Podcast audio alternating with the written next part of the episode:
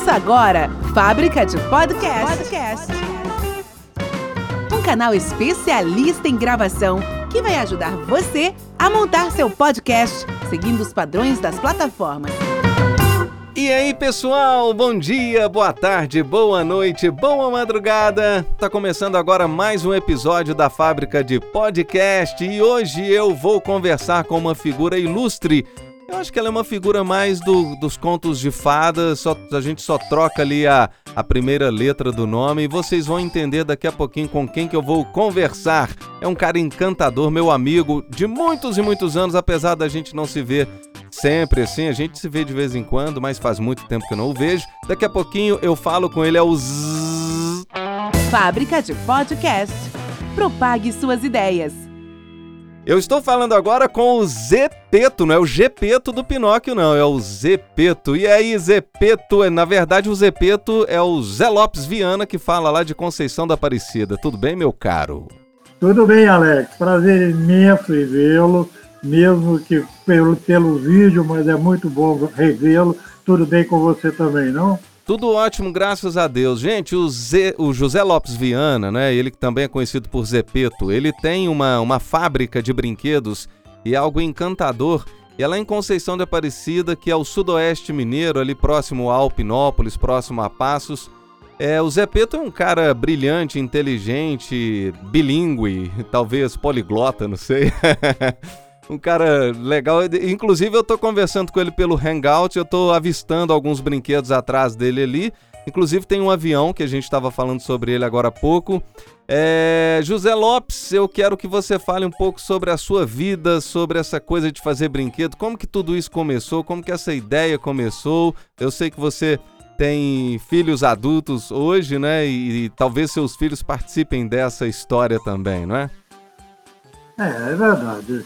Eu comecei fazendo brinquedo, Alex, na verdade, aos quatro anos de idade, quando ainda morávamos, minha família toda morava aqui no Barro Preto, e naquela época, 1951, foi quando nós mudamos para Belo Horizonte, naquela época que não existia, talvez aqui nem lugar nenhum, lojas especializadas em brinquedos. Muito menos numa cidade pequena como é o Barro Preto, há 60 anos atrás, 70 anos atrás. Então é, a gente fazia os próprios brinquedos, fazia carrinho de boi, fazia caminhõezinhos com lata de goiabada colombo, era uma lata similar a uma lata de, de sardinha, só que bem maior. Então ela tinha os cantos ovalados, ela compridinha, era ideal para se fazer uma carroceria de caminhão. E ali a gente montava, fazia os carrinhos. Então, desde cedo eu gostei muito de fazer meus próprios brinquedos. E sempre gostei muito de trabalhar com madeira muito por ter sido meu pai um, art, um artista da madeira, ele trabalhou quando é, solteiro ainda, ele trabalhava ajudando é, marcenaria, né? Então ele aprendeu muito e me ensinou muito de, de marcenaria. Então sempre gostei de trabalhar com madeira. Depois meu, meu, meu, a grande atração minha foi não só fazer brinquedos, como fazer escultura, esculpir madeira. Adoro trabalhar com madeira mesmo porque eu considero a madeira uma matéria-prima extremamente nobre.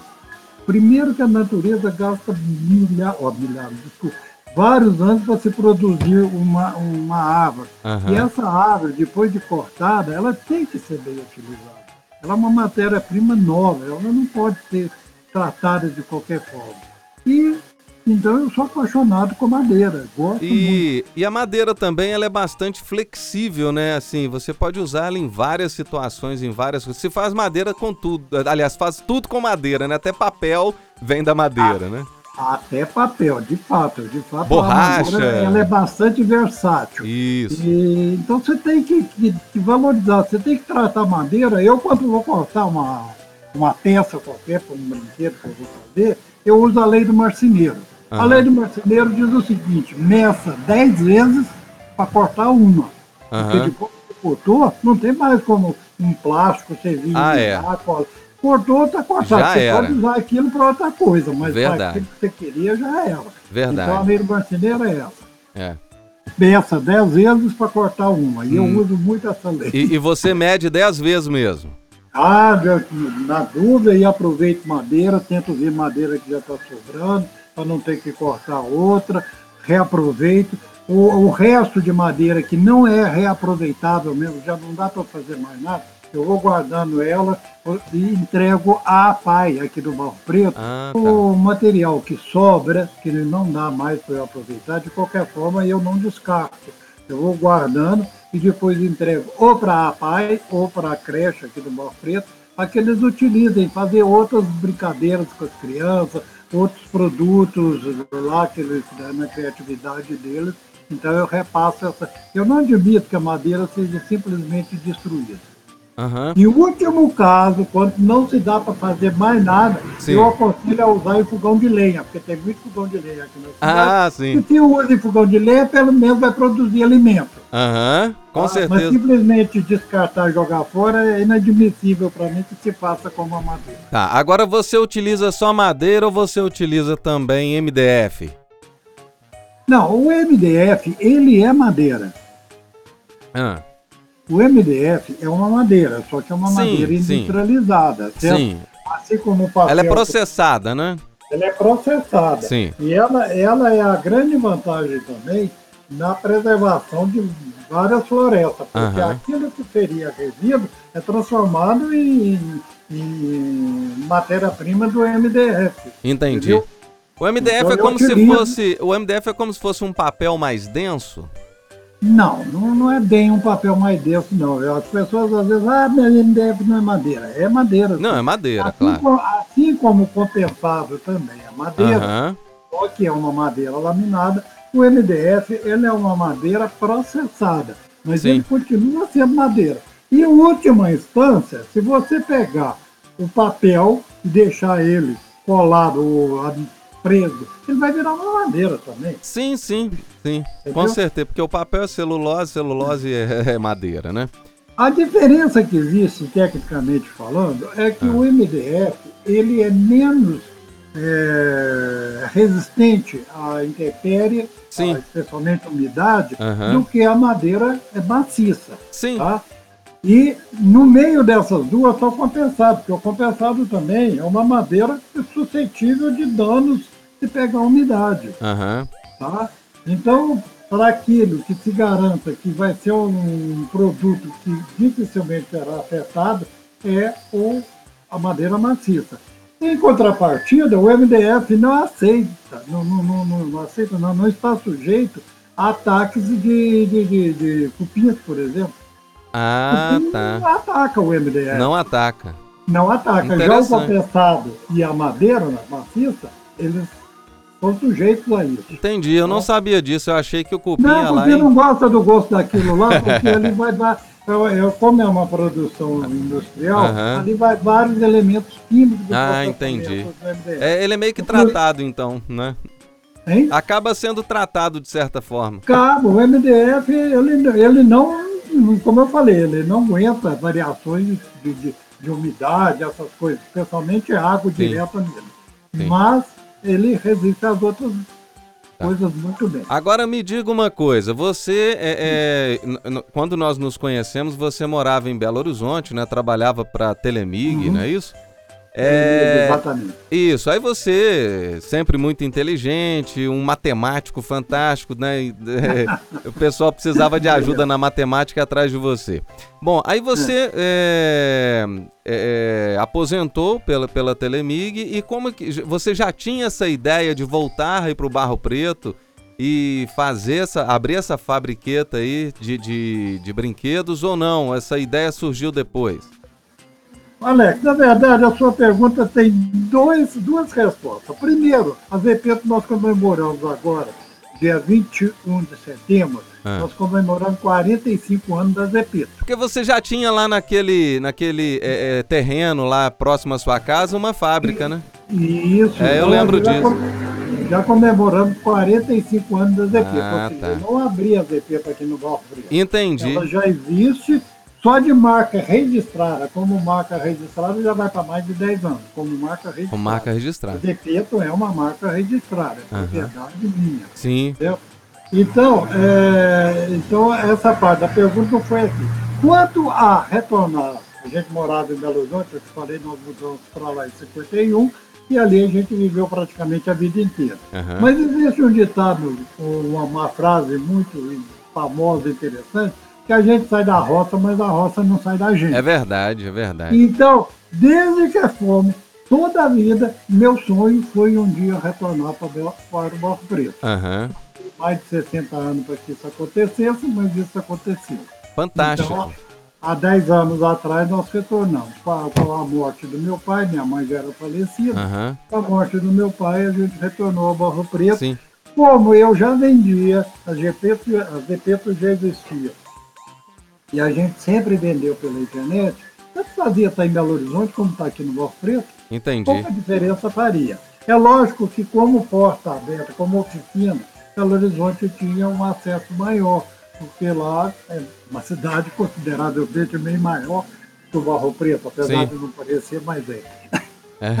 Mas aqui também tem uma vantagem, por exemplo, as cidades aqui à volta, Carmo, Alpinópolis, Nova Resende, as pessoas vêm comprar aqui comigo, saem Sim. de lá para vir comprar aqui. Sim, Conce- e aí é. também é uma região turística, né? Até Conceição da Aparecida, parece que é, Carmo do Rio Claro vende em linha, não é? É, é, produtos Carmo do. Rio Claro tem tecelagem né, Isso. grande, É, é, te- tecelagem e também doces, né? E isso. no Carmo existe uma feira de artesanato realizada todo ano pela Associação dos Artesãos de lá, da qual eu já participo há mais de 20 anos. Ainda morava em Belo Horizonte, todo ano a gente vem, vem participar, vinha, né? Porque agora Sim. nós estamos aqui ficar mais perto, nessa feira no Carmo. Então Sim. já, a gente já é um elemento é, chamativo nessa feira do Carmo, todo mundo conhece Aham. a Zepeto lá no Carmo. E ali vem gente de Passos, é, São Paulo, Rio, foi como você falou, é uma cidade, é uma estância turística, Sim. O Carmo do Rio Claro, então hoje a gente é conhecido nacionalmente. É, agora me diga o seguinte: você faz brinquedo só para criança ou para adulto também? Não, não. A- a- o slogan da Zepeto é a magia de ser criança em qualquer idade. Aham. Esse é o slogan da Zepeto. Sim. Nós fazemos brinquedo de 0 a 108. De 0 a 108?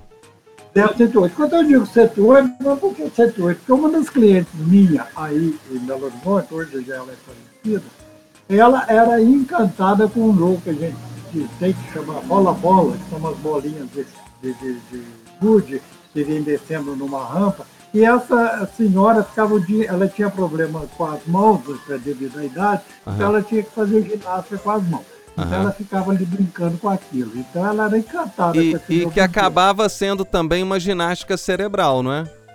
Também, porque é questão de concentração, né? Tem que concentrar, pegar embaixo, colocar a bolinha em cima. Além de ser de, de coordenação motora, também de, de, de, como você falou, ginástica cerebral também. Aham. Legal. E, e quais os tipos de brinquedo você faz aí? Você faz caminhõezinhos, eh, joguinho de, de jantar para menininhas? eh, parece que tem um jogo famoso seu aí que ele é até eletrônico também, né? Que, por exemplo, eh, eh, joguinho de botão, não sei, que é, tem um placar? O que que é mesmo? Eu não, não me recordo. É, é, é um jogo de futebol, é um jogo de futebol desse futebol de dedo jogado com moedinha. Ah, sei, Só- isso mesmo. É.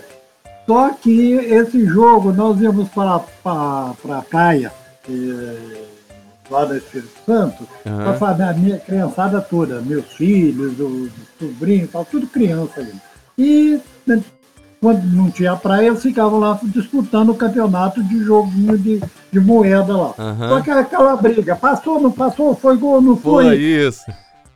Mas então era aquela. A gente ia pra praia e a meninada ia jogar e começava aquela briga. Não, Aham. foi gol, não foi, a moeda tem que passar toda, não, meta aquela confusão. Fiz? Em função disso, eu criei um sensor que era colocado nos gols, e enquanto Aham. a moeda batia ali, automaticamente já travava o jogo, já não marcava mais nada, e, ama- ia, e acrescentava lá no placar, 1x0, 2x0, ia marcando lá no placar. Entendi. E como você fez um mecanismo, só valia gol quando o mecanismo acusasse gol. Exatamente, ela, a moeda já não passava mais, ela não, tra- atravessava os gols. Ela batia ali, na hora que ela batia no fundo do gol, aí já marcava, Marcava o gol. gol. Isso, é o que estão tentando fazer até hoje nos jogos de futebol para colocar um sensor. O meu já foi criado há, aqui, há Fantástico. 20 anos atrás. É, Tá? Então tá, esse é o futebol de salão. Então você perguntou, o que, que a gente produz? Jogos mais diversos, inclusive recentemente nós lançamos, questão do Natal do ano passado, nós lançamos um jogo, criação nossa, chama Jogo da Galáxia, um Ah. jogo muito interessante, aham, é um jogo tipo família que dá para participar qualquer criança, qualquer adulto. Ah. Quanto mais gente participando, mais divertido ele fica. É, ele pode, ser participado, pode participar dele até 10 pessoas. aham. Quanto mais pessoas, como eu falei, que aí vai congestionando. Esse jogo é uma viagem interplanetária que os astronautas tentam retornar à Terra via Via Láctea, passando pela Via Láctea. Só que ali é cheio de peripécias. aham. Esse jogo, além de proporcionar muita diversão, porque ele é bem divertido, Sim. ele ainda é uma aula de astronáutica e astronomia, Aham. porque ele usa todos os termos que seria possível em uma viagem espacial. Interessante. Eclipse, é, é, ventos solares, é, plataforma espacial, enfim, todos esses termos que você possa imaginar aplicável à astronomia e astronáutica, chuva de meteoro, enfim, tudo que você- Ele, no manual dele tem lá uma descrição de cada evento desse. Então, além de divertir, você vai aprendendo. A Aham. ideia das EPETO sempre foi, primeiro a diversão, depois aprendizado. Aham. É, o brinquedo é para divertir. é Sim, óbvio, é pra claro, claro. Mas se você conseguir unir as duas coisas, né, divertir e aprender, Melhor, fantástico. Muito bem. Eles perguntam se os brinquedos são pedagógicos. Eu falo, não, os brinquedos não são pedagógicos. Porque todo e qualquer brinquedo é pedagógico. Sim. Ele ensina alguma coisa à criança. Até videogame que você fica lá apertando o dedo lá, o botãozinho, você tá. É, com Eles certeza. são brinquedos que ensinam a, a criança indiretamente. Ele não tem a função específica de ser pedagógico. Ele tem a Aham. função de ser é, Divertido. lúdico. Lúdico. Ele tem a É. função de ser lúdico. Aham. Na medida em que ele é lúdico, aí sim ele vai ensinar. Mas eu nunca faço um brinquedo pensando o que, que a criança vai aprender com isso. Eu Aham. faço um brinquedo pensando assim, como que ela vai brincar com isso? Aham. Ela vai Ah. se divertir, né? Exatamente, tem que ser dessa forma. E, em consequência, ela vai desenvolver coordenação motora, vai desenvolver raciocínio lógico, vai desenvolver senso crítico. Dar um exemplo de, de- de- de- de- desse dessa raciocínio lógico, senso crítico. Todas as minhas casinhas de boneca, Ah, normalmente tem dois andares. Sim. Todas elas têm uma escada que liga o andar de baixo com o andar de cima. Aham. Nesses anos todos, do que eu já vi criança brincando com as minhas casinhas de boneca, nunca vi nenhuma delas pegar a boneca, subir pela escada para passar para o andar de cima. Ah, Ela pega e passa diretamente para o andar de cima sem passar pela escada. sim. Mas, por que, que eu ponho a escada? Porque a criança não vai saber formalizar como que eu passo de um andar para o outro se não tem escada. Ah, é? Ela não vai saber formalizar isso. Aham. Mas dentro dela vai ficar pensando. "Olha, Claro. Tem uma Então, escada ali, né? Essa dúvida a criança nunca vai ter quando brincar com a minha É. casinha de boneca. Sim. Ela nem vai pensar nisso, ela vai ter que brincar naturalmente. Entendi. Tá? Outra preocupação que eu tenho, quando eu faço, por exemplo, casa, casinha de boneca, a estrutura da casinha é realizada, ela é feita na mesma proporção que são feitos os móveis para essa casinha. Entendi. Tudo Por na quê? mesma escala. Por quê? Na mesma escala. Porque Aham. quando ela monta a cozinha, põe o fogão, põe o armário do lado, Aham. põe a mesa. Quando ela olha, e, o, e a- com relação à altura, o pé direito da casa, tudo é na mesma escala. Sim. Quando a criança monta aquele cenário, ela tem a mesma visão que ela tem da casa dela. Entendi.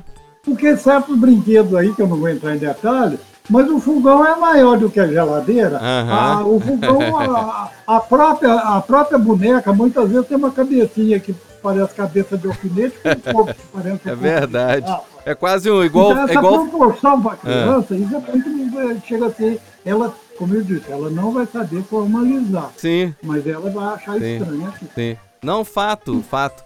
É, continuando falando né, de, de, de, construções suas aí de brinquedos. Tá, então eu tava falando, por exemplo, caminhões. Ah. Eu agora lancei recentemente um caminhão que eu ganhei em 1951, quando eu ainda morava aqui no Boa Preto. Uhum. Eu ganhei um caminhão de madeira do meu pai, o caminhão foi para Belo Horizonte, brincamos até a soda dele ficar quadrada minha mãe vivia reformando esse caminhão. Sempre foi meu sonho um dia produzi-lo. Uhum. E hoje eu produzo esse caminhão. Esse caminhão, ele leva o nome de 1948. Aham, uhum, tô vendo. Você ver, né? O pessoal é, do podcast não vai conseguir ver, né? Mas depois você me manda a foto dele que eu. Não, mas se entrar lá no meu site, eles conseguem. Você vai me dar o link do seu site, eu vou colocar lá. Ok, mas esse caminhão, então, é uma réplica simplificada do Ford 1948. Uhum. É, que foi esse caminhão semelhante, se não idêntico a esse, foi que ganho. Então, produz caminhões, vários tipos de caminhões, caminhões carregando tora, aqueles caminhões é, tipo carreta, caminhões tipo mineradora, aquelas caçambas grandonas, a gente produz casinhas de boneca, móveis para as casinhas, uhum. é, jogos, como eu falei, jogos simples, é, jogos para é, crianças de 0 a 4, 0 a 5, para desenvolvimento, coordenação motora, aprendizado de cores, aprendizado uhum. de números. Mas para a criança brincar, ela está aí brincando, Entendi. Tá sim, sim. A finalidade dele é essa. É, a, a, o, o, o, aprendizado ele é uma consequência, né? É uma consequência. É uma consequência. É uma consequência. Ela vai brincar e vai se divertir. Uhum. É, e tá, também a gente tem uma linha, praticamente metade da nossa produção é de quebra-cabeças. Uhum. Mas é quebra-cabeça não é mesmo de juntar uma pecinha na outra e montar uma figura, não. Nosso quebra-cabeça, a maioria deles não é para criança. Uhum. A maioria deles é para é, de 8 anos para cima, 7, 8 anos, Entendi. Porque são, são é, quebra-cabeça para você resolver. É igual o cubo mágico, não é?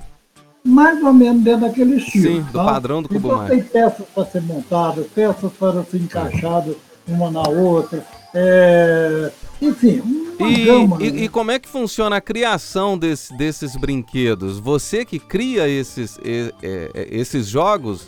Não, na verdade, Alex, a gente usa três princípios. Ah. O primeiro é o princípio de Lavoisier. Ah. Nada se cria, Sim, tudo se copia. Com certeza. uhum. O segundo, eu trabalho, como eu falei, essencialmente com madeira. Aí as pessoas vêm trazem, sabem que eu gosto muito de quebra-cabeça, trazem um quebra-cabeça de arame para mim, ou de um outro, ou de plástico, ou de outra, outra coisa. Uhum. Eu pego aquele quebra-cabeça e tento fazer, transformar aquilo num quebra-cabeça de madeira. Ah, tá. Recentemente, recentemente não, já há algum tempo me deram um quebra-cabeça que era um, uma tarjazinha de couro com umas peças ali que você tinha que resolver aquela questão. Uhum. Puxa, e agora? Eu transformei aquilo em madeira, que era couro, que teria que ser dobrado para poder ser resolvido, uhum. aquilo eu transformei em madeira. E como que você ah, fez? Hein? A madeira, você colocou uma dobradiça, alguma não, coisa? Não, ele, ele, a, a, dinâmica é a mesma. Ah, só que ele não dobra. Não tem que ser dobrado. Entendi. Tá? Entendi. Eu aproveitei a dinâmica do, do quebra-cabeça. Aham. E tem outros que aí já é a terceira, como eu falei, são três, Lavoisier, essa de modificar, e a terceira que é a criação mesmo. Eu tenho aqui vários quebra-cabeças que são criações minhas. Tá? Entendi que dá na tua cabeça, assim, puxa, e se eu fizer isso? Aí você vai lá, faz um protótipo, dá certo, aí você começa a fazer. Tem um aqui mesmo que chama-se quebra-garrafa. Uhum. Esse quebra-garrafa é ideal para você dar de presente para amigos. Uhum. Principalmente aqueles amigos que você gosta de gozar, cara. Eu já gostei você do brinquedo. Põe, você pega a bebida, seja lá o que for, cachaça, vinho, cerveja, não importa. Você vai montar essa estrutura desse quebra-cabeça nessa bebida e dar de presente para a pessoa. Uhum. Para ela poder beber, ela tem que resolver o quebra-cabeça. Ah, que legal! Senão não tem como ela abrir a uhum. garrafa, porque a, a, tampa de cima tem uma, uma peça de madeira maciça tampando. Não tem como você beber. Entendi. Então por isso que ele chama quebra, quebra a garrafa. Entendi. Ou, seja, ou você quebra a cabeça ou você quebra a garrafa para poder beber. Esse é, então, aquele assim, tipo de brinquedo. Ah, ele é aquele, esse é aquele tipo de brinquedo que o sujeito vai te xingar até, né? Vai, vai xingar até. Essa foi ótimo. Mas aí tem, aí essa então, basicamente, Tá. é o, E, e essa nova ideia aí que você falou, baseado nesse avião, aviãozinho que tá atrás de você, que você falou que vai, quer começar a trabalhar também o plastimodelismo com aviões. É, a a questão é o seguinte, eu sempre fui apaixonado por avião, Aham, toda a vida. Minha vida inteira eu sou um aviador frustrado, aham. sempre sonhei ser aviador, mas a vida não permitiu. Já pelo Mas- menos puxou o manche? Já, já, já voou? Já pilotou alguma vez? Só de brincadeira? Não, nunca. Nunca. Voar de avião eu adoro, já Aham. voei muito de avião, mas eu- voar de avião. Vo- claro, Você não, mesmo comandar a máquina, não? Não, não. No máximo que eu já fiz foi entrar na cabine de um Boeing e ele não passou disso. Mas, é, mas eu sempre fui apaixonado por avião. Desde de pequenininho, é, apaixonado. E as pessoas sabiam que eu gostava de avião, então ainda quando criança, mesmo depois, até depois de casado, eu ganhava esses kits da Revel para montar. Aham. Eu montava aqueles aviões da Revel. Só que aí a coisa começou, a cabeça começa a pensar, e a gente usa um pouquinho a cabeça. O teco-teco era do mesmo tamanho de um Boeing, quase do mesmo tamanho de um Boeing. Ou seja, a Revel não usa um padrão de escala, De escala, para aham. fazer os produtos. Sim. Cada avião ela usa numa escala diferente. Mesmo se ela fosse manter essas proporções, ia ficar um troço muito estranho. Um teco-teco pequenininho lá, aquele de ação do outro lá, Aham. ela não faz isso. Aí o que, que eu fiz? Comecei a reproduzir, porque eu tenho muita literatura sobre avião, comecei a fazer aviões todos da mesma escala. Aham. Então tem várias miniaturas, você põe um do lado do outro. Eu tenho um B-52 aqui, que é um monstro do avião. Você põe um lado de um A-10, que é um carro americano, você fala, o A-10 não chega nem na metade dos lados da asa desse, desse B-52. Aham. Então ali está a mesma proporção. Aham. Aquele avião invisível, o RS-71 também, eu já o fiz. Então eu tenho vários desses modelos, tudo feito em massa. Sim. Tá? A gente usa massa plástica, reveste uma espuma sólida que eu, que eu uso aqui, Aham. e, essa- e a partir dali eu faço esse modelo. Tá, então isso aí já é um projeto, já existe. Você não, já. não, já eu fazia para mim. Meu- você. o Ah, meu tá. Só que agora me ocorreu a ideia de pegar esses modelos, tirar. a- hoje eu já tenho um conhecimento maior nesse, nesse campo, Claro. tirar essas formas desses modelos meus e a partir dessas formas começar a produzi-los em resina plástica. seria Entendi. o plástico modelismo que você falou. Aham. Então hoje, esse é o projeto que a gente pretende, quem sabe já agora, no próximo ano, já começar a fazer com esses modelos que eu já tenho. tá? Entendi. Porque as pessoas, quando veem essas miniaturas, primeiro pela proporcionalidade, na hora que você põe assim, você vê a, a dimensão de cada avião dele. Aham. As pessoas ficam encantadas, querendo me comprar, mas são peças exclusivas, únicas. Eu não as vendo, eu isso para mim. Entendi. Então, faz, faz, outro para mim. Não, não tem como eu fazer. Aham. É um processo que é feito manualmente, um a um.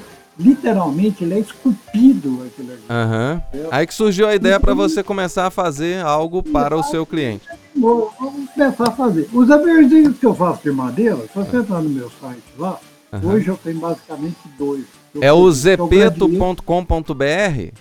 É, Z- é www.zepeto.net. A zepeto.net. É, o- é interessante, mas por que ponto .net? Por que, que não é BR? Porque na época que eu criei meu site, Aham. O Brasil, com toda ironia que eu vou falar, país bastante evoluído, não permitia que cidadão comum tivesse um site.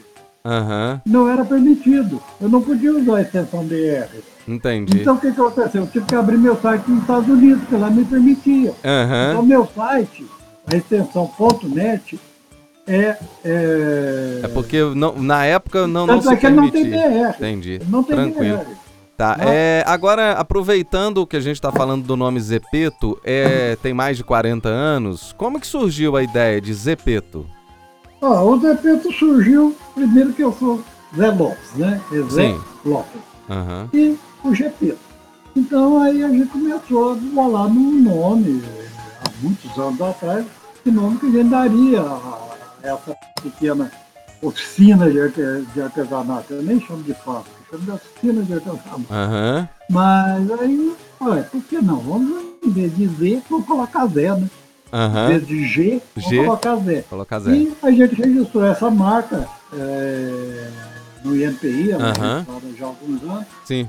Tivemos alguma dificuldade em registrá-la, tal, mas hoje ela já é uma marca Ótimo. registrada, já há mais de 10 anos.